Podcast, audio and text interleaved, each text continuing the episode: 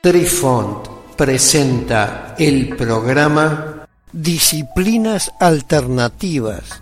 Hola amigos, les saluda Cucharita de Postre e inicia aquí nuestra crónica que seguramente los sorprenderá una vez más. Apreciamos sentir tu presencia. Comunícate con nosotros.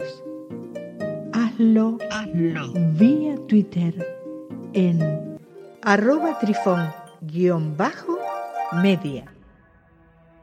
Hola, soy Besitos de Sol. En el programa de hoy escucharemos La Rueda del Tiempo, Kalachakra. Su historia.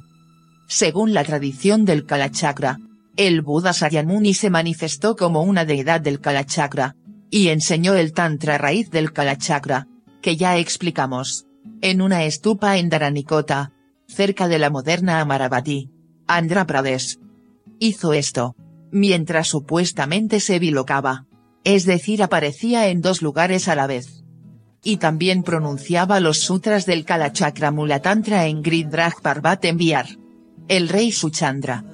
Junto con el rey Suchandra, también se dijo que 96 reyes menores, y emisarios de Zambala, habían recibido las enseñanzas. El Kalakakra, pasó así directamente al reino de Zambala, donde se celebró exclusivamente durante cientos de años. Los reyes Manjurikirti y Pundarika. Se dice que estos dos reyes, posteriores de Zambala, condensaron y simplificaron las enseñanzas, creando el Rika Lakakra o Lagutantra, y su comentario principal, el Vimalaprava, que permanece hoy, como el corazón de la literatura del Kalakakra han sobrevivido fragmentos del Tantra original. El fragmento más significativo es el Sekkodesa, que fue comentado por Naropa, el rey Manjurikirti. Este rey nació en el año 159 a.C. y gobernó Zambala y 100.000 ciudades. En su dominio vivían 300.510 mlecha bárbaros, con creencias heréticas en el sol, al que llamaban Nima y Sinta, expulsó a todos estos herejes de sus dominios, pero ellos, aceptaron el budismo, y suplicaron que se les permitiera regresar. Aceptó sus peticiones, y les enseñó las bases del Kalakakra.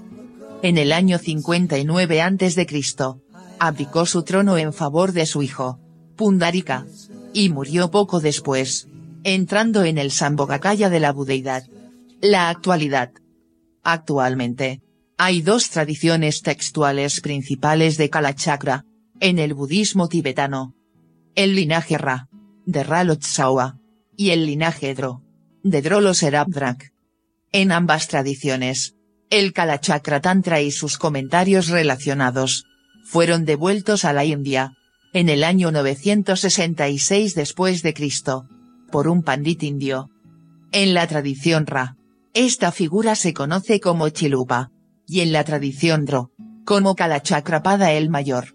Se dice que Chilupa, se dispuso a recibir las enseñanzas de Kalachakra en Zambala, a lo largo del viaje en el que se encontró, con una manifestación de Manjusri, quien le dio la iniciación del Kalachakra. Luego difundió, las enseñanzas de Kalachakra, en la India. La propagación de las enseñanzas de Kalachakra, en la India, se remonta al siglo XI. Propagación en el Tíbet. El maestro Honang, Kumpan registró y compiló 17 linajes distintos de Kalachakra, que vinieron de la India al Tíbet.